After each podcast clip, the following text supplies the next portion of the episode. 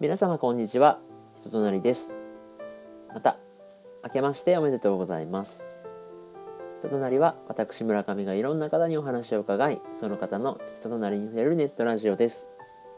今回は今年の1月1日に日付が変わった深夜初詣を一緒に行った小学校時代からの友人との会話をお届けいたします。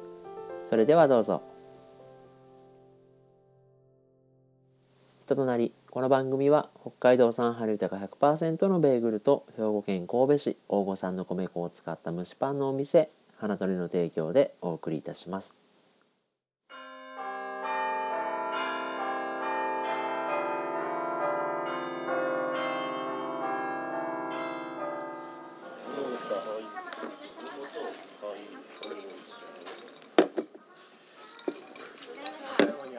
にありです。ライムさんは笹山にあり。ライムさんは全然違うあ、ありがとうございます。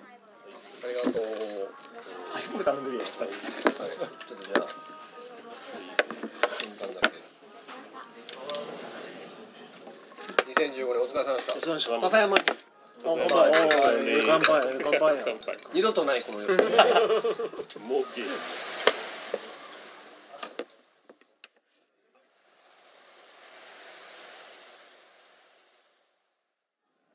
そんなんで今年1年パンずっと作りながら考えててんけどなんかその2015年ね振り返るにあたってまあまあ仕事は頑張るんだけどあれをね聞きたいなと思ってさあのエンブレム問題をねほう。え何そんなんしてた？誰っけ？いや見たことあるえ、オリンピック。決まった時？今の時あの自分のエンブレムを捨てにした。なんかあれすごいなんかこうものの見方が今年試される事件やったなと思って。去年はなんかこうなんていうの分かりやすく叩ける人が多かったじゃないですか、ボカタさんとかあの川西の議員さんとか。うん。なんかこうもう分かりやすく叩けるけどエンブレム問題ってなんかこ難しそうう。いろんな含みがあるような気がしてて。はい。であれをこうただ分かりやすく叩いてしまうこともできるけどなんかいろんな含みがあったかなと思って。一方でまずあれあったでしょ？あんまりあなたが使わないツイッターにリツイートしてたさ。いやあれはそもそも似てなかったよっていう話。そのパクリじゃないかって言われたエンブレムヨーロッパのなんかのホールのエンブレムと佐野さんのやったエンブレムっていうのがデザインの文脈で言うと結果は似てても考え方が似てないっていう面白かったねそのなんか記事があったんですよ。それはザ・ギルドっていうそのなんかスマホアプリとかのユーザーインターフェースを考える会社の代表が書いてたんだけどそもそもああいう T の字をこの T のここの部分を離れてやるデザインっていうのはフォントとしてあるしなんかに似ても仕方ないしそして考え方も違うからあそこをパクリって言われるのはデザイナーの世界では違うんだっていう話が一個あったんですよ。とっかかりに書いてあったことが面白いなと思ったんですあれは、うん。あの漢字の「い」「い」の「井戸の「い」と音楽の「シャープ」は全く一緒やけど誰もパクリとか言わないのなんでっていうのがまず最初に書いてあって、それはその文字ができたシンボルができた文化が違うし表現したいことが違うからそんなものはパクリとは言わないのが当たり前なんですって。で僕らも固定観念を忘れてシャープと「い」を見たらうわめっちゃそっくりやん。どっちか影響受けまくってるやんって思うじゃないですか。でも全然そんなことないのみんな知ってるでしょ、そういうことを最初に入り口に書いてあって面白かった記事だったよう。ん、あのアルファベットの「E」とカタカナの「ヨ」だってひっくり返しただけやんって言われたらそうだけどもう全然意味的には違うものになってるしなんかそういった中であそこをパクリやって叩くのはデザインっていうのをもっと深い部分で理解が広まればいいなって書いてはったんですよね。でっていうのがあってでもその後にじゃあそこで一旦まああのエンブレム、まあ、どうなんやろなあのエンブレム問題をまた言うんであれば結局何がそこまで炎上したかっていうと、まあ、僕らその小商いをしてる人間から言うとねその後が良くなかったんやろうなと思って、なんかそういったデザイン的な文脈があるんであればでそれを語らないのがデザインだったとしても最初に出てきた時点でいや実はこういう考え方でやってるんですっていうのを言わなあかんかったしなんかその後の対応が良くなかったことに国民が怒ったんちゃうかなと思って。なるほどね。なんか結局だって似てるものっていうのはまあまあまあまあおっしゃる通りたくさんあるんであればさで現に過去に似てて炎上してない案件だってあるはずなんだだね。ただあれがあんだけの騒動になったのは多分その後が良くなかったんかなっていうのを、まあ、僕は商いしてる側からなんか思って。だからなんてパクったんやろって思われる。そうそうそうそうそうこんなんあったんやみたいなことをスッと出てきたらうんうんうん。何もその画面問題にならなかったから。うん、じゃあでまあデザインの世界ではこんなことはありうるんやとかっていうんであれば早めに鎮静化できたこともあったんかなと思って。なん和か田監督の愛人問題もすぐに釈明すればよかった。打率は高くない。って言えばよかったはず言わへんから打率高いかそうやね。なんかそうなんかあれでも林さんが例えばああいうのでイベントやります。特製のエンブレムができました。似てるみたいなこと言われたら現場レベルでやってる人間としては。でデザインではないけど難しいな言われても多分。どんだけ言うてもまあもうそうなってしまったら考えてるのがあるな。ただミスチルの抱き抱きしめたいと歌詞そっくり問題は俺あれただの奇跡やと思ってんねん。一節だけ違った。誰も信じてないけどさもしほんまやったら奇跡ですよ。ねだって作詞家67歳のおじいちゃんらしいですよ。じゃあおおばあちゃんか。いやいやいやいや絶対知らんでミスチルなんて言うたってミスチルももうな20年選手とかでしょ？いやだってねうちの職場の52歳のおっちゃんが「えその抱きしめたいってそんな有名な曲なの?」って言ったんですよ知らんねんってやっぱり世代超えたら。えーなるほどな。若かりしの桜井さんのそんな感性と。数字もうピテンだった。とかシンパシーあったんや数字だったんやむしろめっちゃ聞きたいしないの？手に入らないらしいいあ逆に。そうなんですやーなーと思って。でまあその佐野さんのことで言えば、まあ、エンブレム問題一つ置いとくと 結局その過去のデザインでもさ、リスモっていう au の音楽ダウンロードサービスのキャラクターが鮮やかな色にシルエットのキャラクターっていうのがもうアップルとまんまやったりとか叩かれ出すとその埃が出てきたっていうのはもうもっと燃える原因やってんけどなんかそのエンブレムあれ自体はパッと見た時になんか思いました。あれがバーンと出てきた時に炎上をまあした時に目にしたんか。何も思わなかったね。やっぱ都民の側から立ってみると品 品川区民自称と 納税はしてないはずやからいやなんなんだろうな。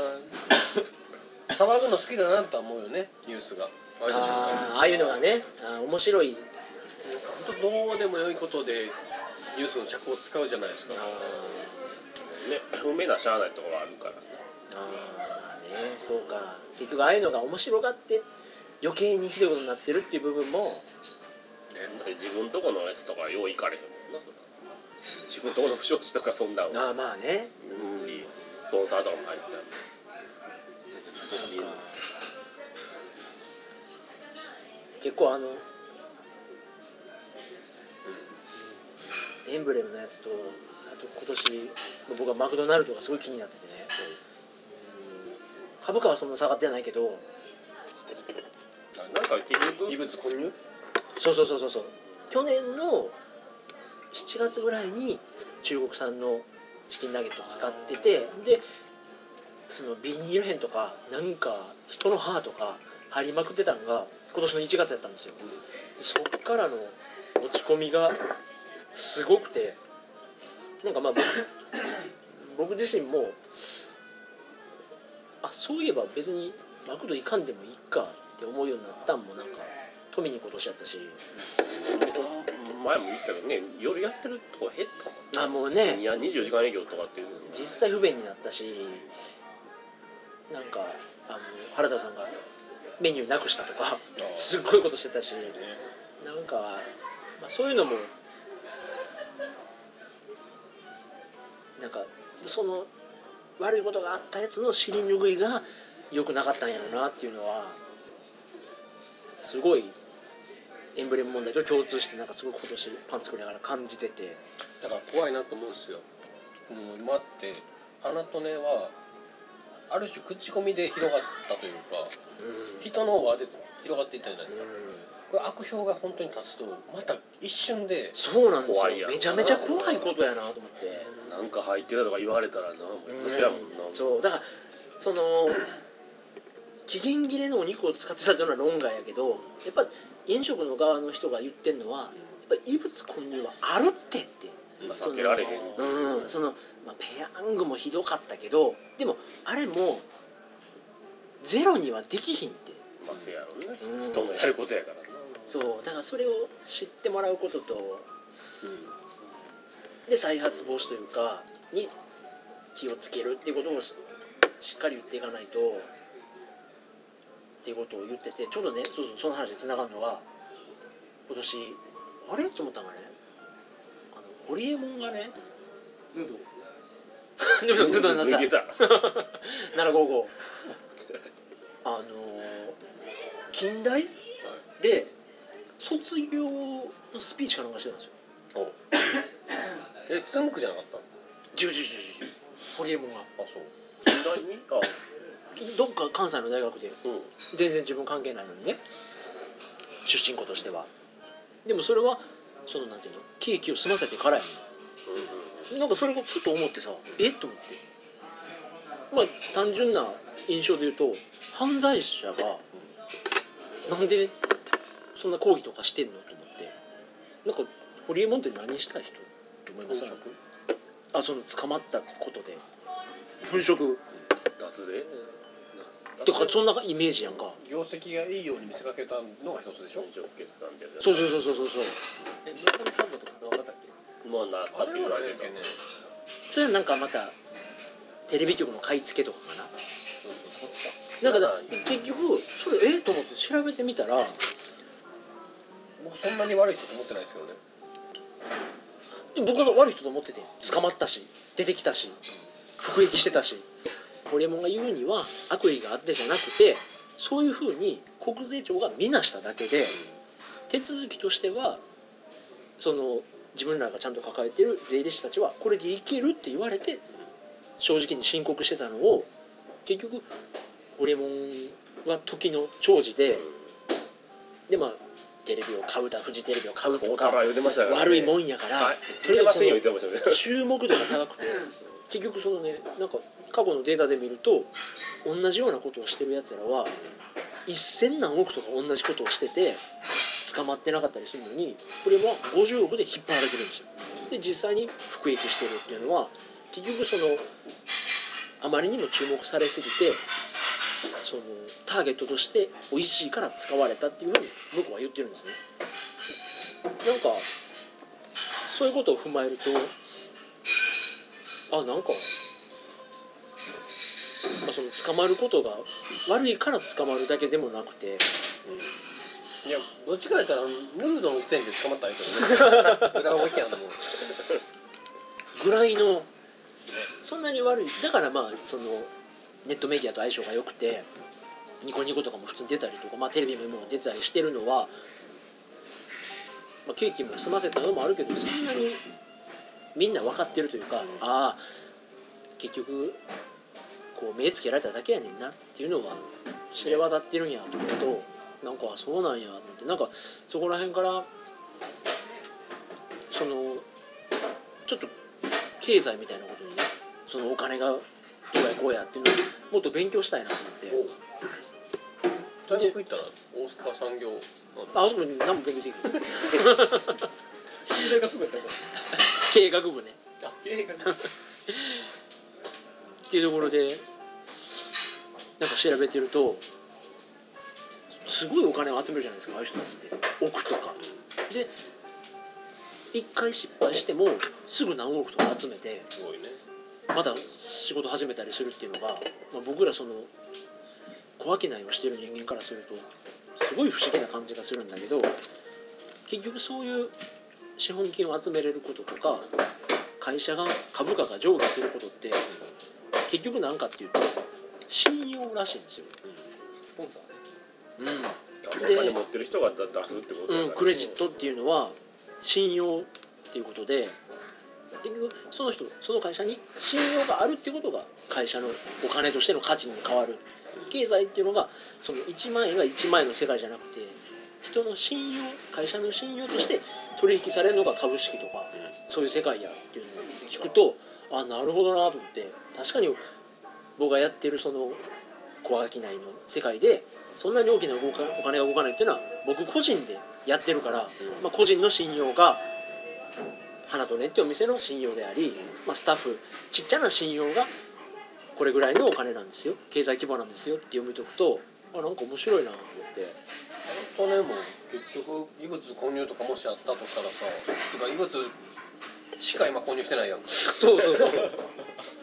どんなやどうなるんだろうね。持ち直せないよね本当になんか。だからそうち信用がないからもううちでは、まあ、逆にそんだけのミスをする人間を逆に入れてないから僕しかパン作ってないから。だからまあリスクは僕が背負わなあかんし、っていうところでやっててあなんかあ経済っていうけど人の信用が回ってる世界なんやなっていうふうに、まあ、僕今年読み解いてなんかそういう目で見るといろんなことが面白いなと思って。でまあそのマクドナルドとかエンブレム問題とか信用を失うことでべちゃっとなるっていうのも怖いなと思ったし逆に今そのうちが可愛がってもらってるのもまあ味もあるけど徐々に徐々にその信用を感じてもらえてるからやっていけてんのかなとか思うとなんかね剛さんとかオカピとかも、ね、みんな組織の信用の中でやってるっていうのもなんかあそうか。そら信用といえば面白い話思い出したよ。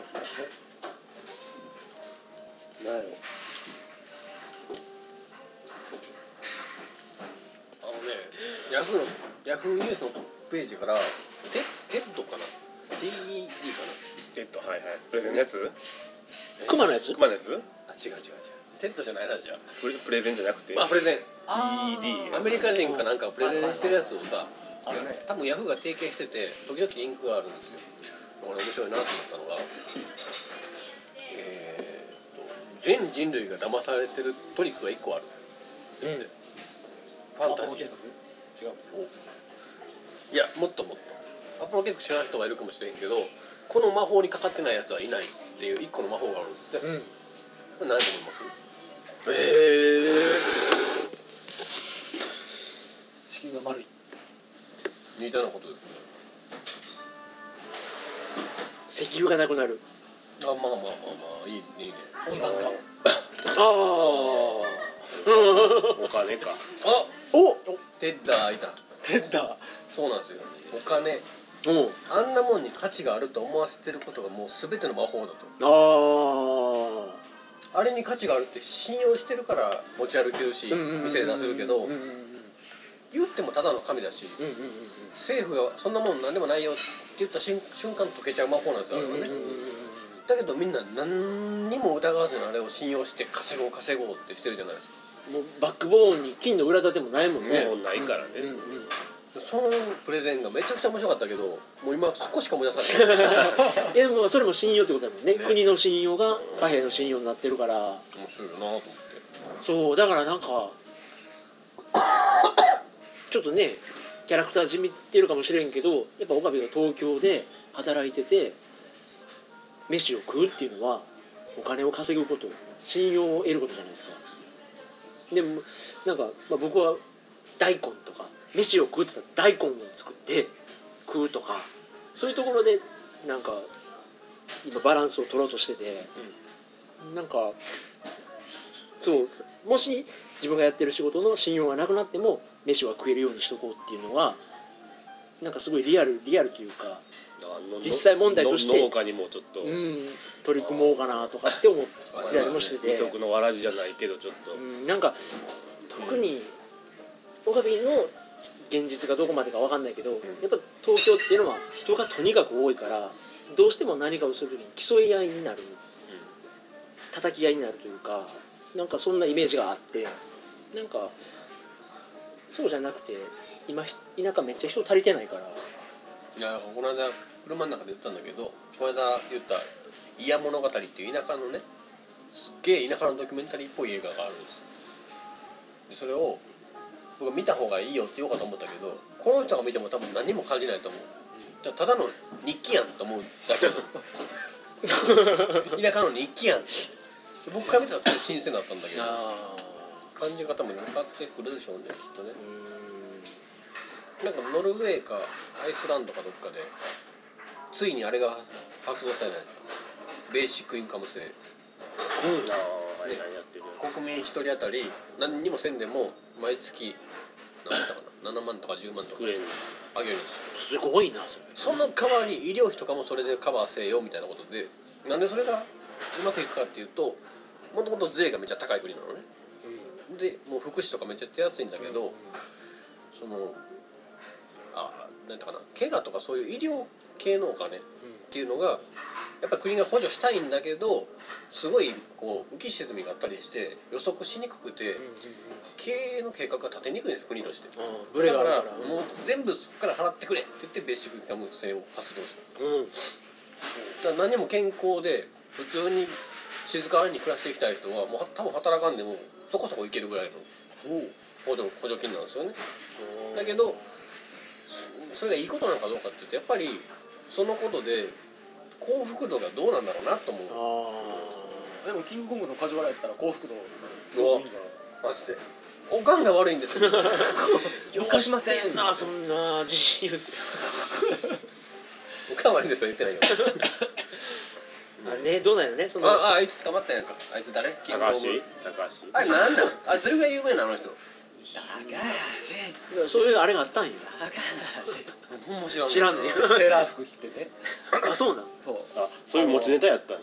もちろん相やったんや。方がそうそうそう相方がセーラー着て あの高橋男前の方のファンですっていう設定が大体多かった。あー今考願望やえったんやみたいな。今考えてみるとっていう。いやあれすごいよね。筋金入りやもんな。半端なじゃないもんな。20年やってたっつって。出来心とかそういうレベルじゃないもんな。もうな10年前から。そうあのヤフーニュースウォッチャーとしてはあれも知ってるんでしょ？そのバックボーンも久保ってどういうことはい背景あの人のあの人の。いや少数式って事務所から解雇されたでしょ昨日。ヤフーニュースっぽいな多いねいやなんか言うにはえお母さんが別れて離婚してたのかな？か死別したかで、はいはいはい。お父さんしかいなくてそのお父さんがすごい悪いお父さんであそのお母さんが残してくれてたお金も全部飲みに使ってしまったりとか悪いお父さんやったらしい、でなんかいろいろ苦労してはるらしいのね。で車椅子を押す姿が近所で目撃されてるらしいね。ーあそうなんだお父さんを心優しい子やと。そんなお父さんでもっていうなんかでも悪いお父さんやったらしくて、まあそのなんか、まあ、逆に言うとそういったトラウマを抱えるには十分の人生やったけどでもコントで一番になったりとかっていうのがそういうのを忘れるきっかけにはならへんかってんなって残念がってる人もいてんけどさほんまに性は化け物やなと思ってさ。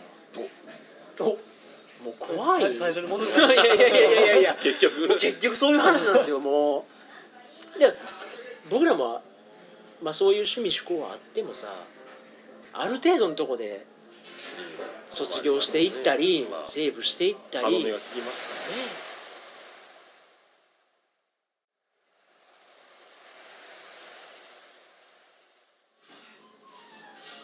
なんかねあ今日僕あの鈴木みそのメルマガを撮ってるんだけどから大変偉い。の取ってはるな。あ頭のおかしなったんじゃない？鈴木みそ。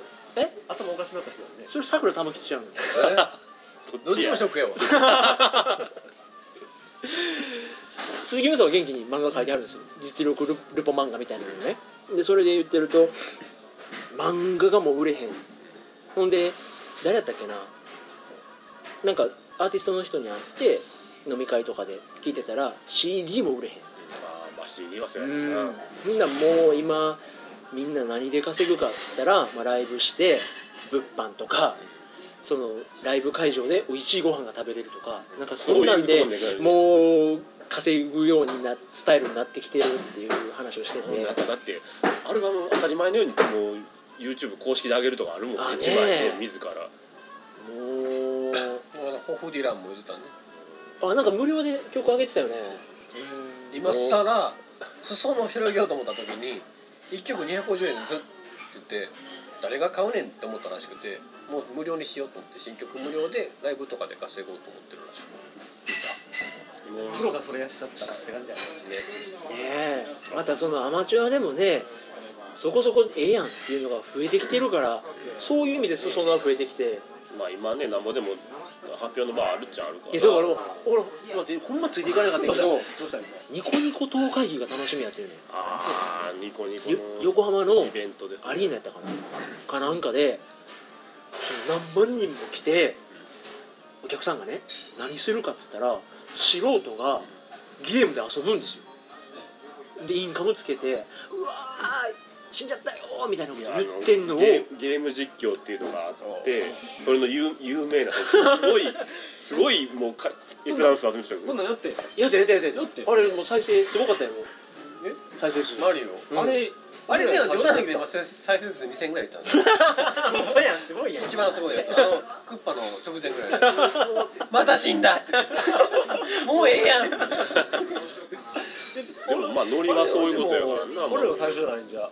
そうです。よまあまあそそれで、パイオニアやね。うん、で今はもうすごくて。おっぱいオニアやね。おちょっともう片言や。何だっけ話。あのニコニコ東海議ね。意味がわからん。それを見に行くんですよわざわざ。すげえなと思って。いやー、うんまあ、そんな時代でねで売れへん時代でどうなっていくかっていうとこれからはもう結局その楽曲とか作品とかじゃなくてパーソナルで勝負していかなあかん時代やでまあ予言してる人もいて、なんかそういう時代は僕にとっては面白い時代かなと思って。いや結局ねホフディランも言ってたけどレコードみたいな嗜好品になっていくに決まってるって言ってたよ音楽が。手に取って自分のの近くに留めときたいと思う音楽がどんどん少なくなっていくんじゃないのって言ってまあ、結局その車のミッションみたいにあえてこれなんだって選ばないと安易になっていくと誰もその道は選ばないっていうことになるね。あなたあのあれはどう思ってんの？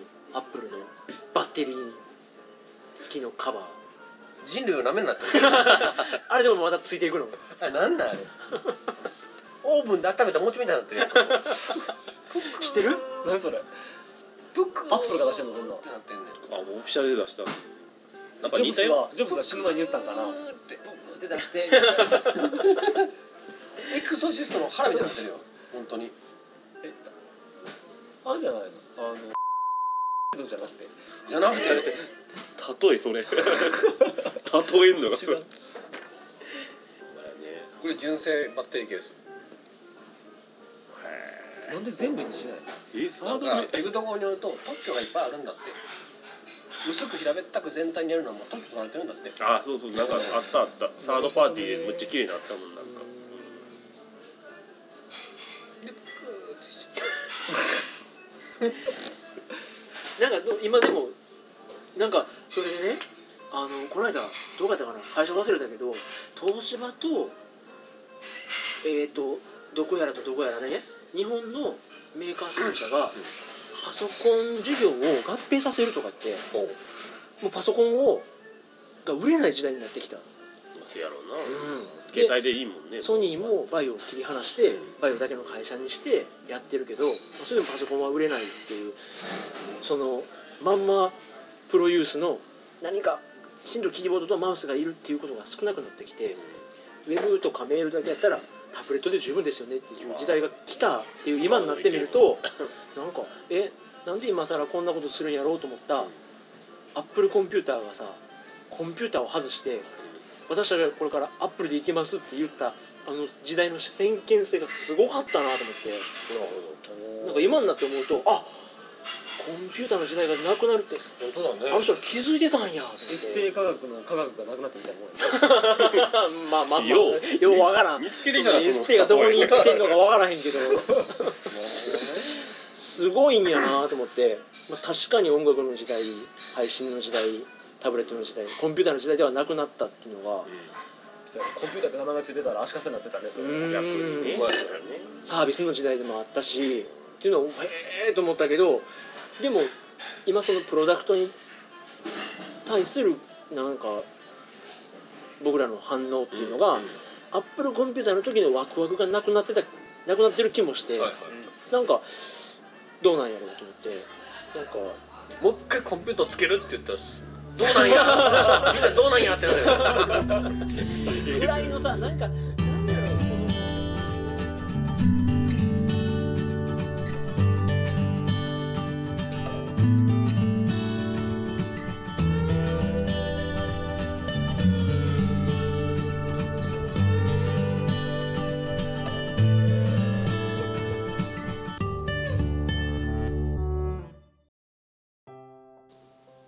今回もお聴きくださりありがとうございました。昨年1年間パンを作りながら考えていた仕事以外の話を友人に聞いてもらった内容をお届けしました。お聞きいただいた内容の中で何か好奇心を刺激することがあれば嬉しいです。それでは今回はこれにて失礼いたします。